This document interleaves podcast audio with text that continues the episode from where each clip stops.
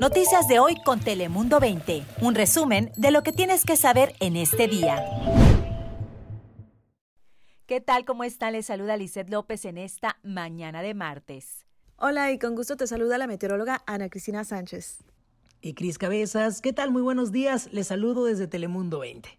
Y hoy te contamos que decenas de dueños de negocios y establecimientos aquí en el condado de San Diego ya cansados de las restricciones por estar en el nivel púrpura y pues los estragos que ha causado la pandemia en la economía, salieron estos dueños de negocios a marchar y a protestar pidiéndole tanto a las autoridades estatales como a las del condado de San Diego, pues reconsiderar los lineamientos que no les está permitiendo ahorita por estar en la fase púrpura eh, operar en el interior de sus negocios. Tenían pancartas en mano que decían que no, no voy a considerar o no voy a conceder o no voy a obedecer.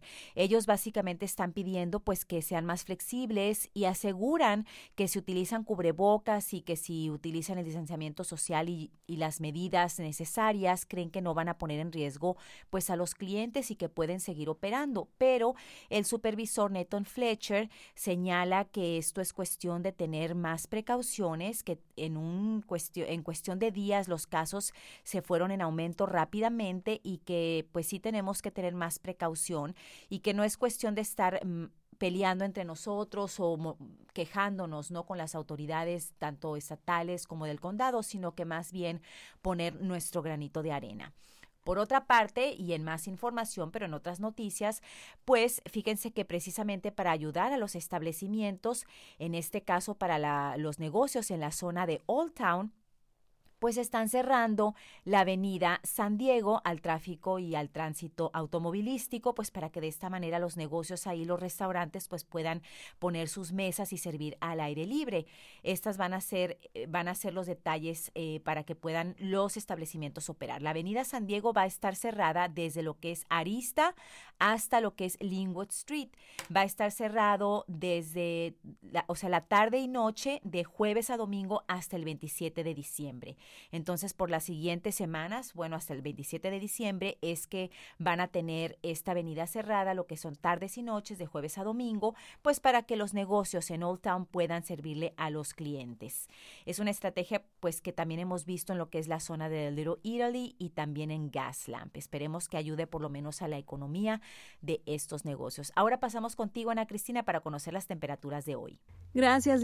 Feliz martes. Hoy la máxima en Tijuana de 28 grados centígrados, cielo soleado en las playas del condado de San Diego cerca de los 80, pero al interior un poco más cálido en los medios 80. Será una noche muy agradable con temperaturas antes de la medianoche en los 60, así que condiciones agradables el día de hoy que tenemos que disfrutar porque el resto de la semana ya vamos a registrar un marcado descenso en las temperaturas con la cercanía de un frente frío hacia nuestro norte. Ahora paso contigo, Chris Cabezas, ¿qué nos tienes?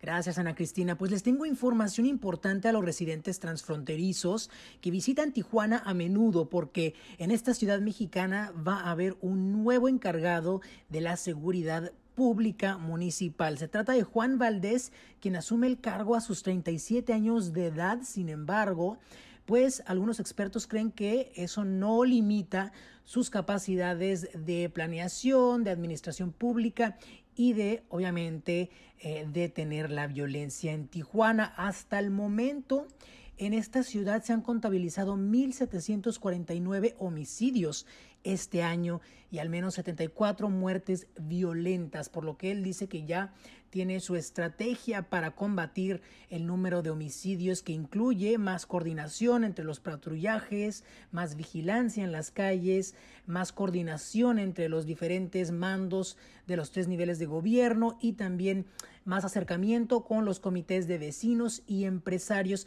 Así que esperemos que le vaya muy bien a Juan Valdés y que haya más seguridad en Tijuana. Mientras tanto, en este lado de la frontera ya condenaron a los hermanos Acuna. Ellos estaban implicados en la muerte del buen samaritano y marinero Curtis Adams quien presuntamente intentó ayudar a un vehículo que estaba varado en la autopista 15. Al auto sufrió disparos que le arrebataron la vida y es que Edson Acuna, él estaba en el auto y creyó que Curtis Adams estaba acercando para, pues al parecer, atacarlos porque habían sufrido de una balacera. esa misma tarde y él pensó que quizá era un sospechoso que los iba a atacar, pero eh, le disparó mortalmente y él recibió ya la condena del resto de su vida en prisión. Sin embargo, su hermano Brandon Acuna recibió la sentencia de 13 años tras las rejas. Ahora, Lisette, vamos contigo que nos tienes información para los residentes en el sur del condado. Gracias, Cris. Pues sí, algo, algo preocupante porque se cree que las comunidades a lo largo de la frontera pues podrían estar registrando un mayor número de contagios. Esto pues según algunos expertos médicos en la región. Por ejemplo, ellos señalan que en lo que es la clínica San Isidro Health pues que se ha visto un repunte de casos del COVID-19, pero en lo que son los hospitales al sur del condado, por ejemplo, ahí no se han registrado o no se han visto más hospitalizaciones. Y pues expertos particularmente ahí, en ese hospital, pues dicen que lo que realmente pueden pensar es que las familias latinas se están viendo eh, en la frontera, más bien las familias latinas en la frontera, pues sí se están viendo más afectadas porque muchos de ellos, muchos miembros de estas familias, pues son trabajadores esenciales o viven varias personas bajo un mismo techo. Algo muy importante y un dato que hay que poner atención es que según el condado, pues uno de cada cinco personas pudiera tener el coronavirus.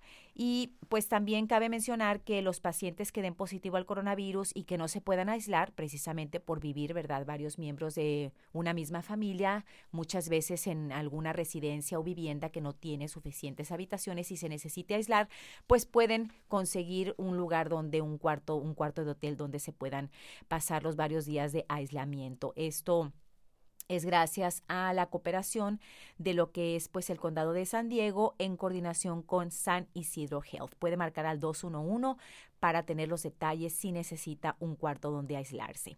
Yo soy Lizeth López. Recuerde que las noticias en Telemundo 20 siempre al día con toda la información que usted necesita saber. Noticias de hoy con Telemundo 20. Suscríbete para recibir alertas y actualizaciones cada día.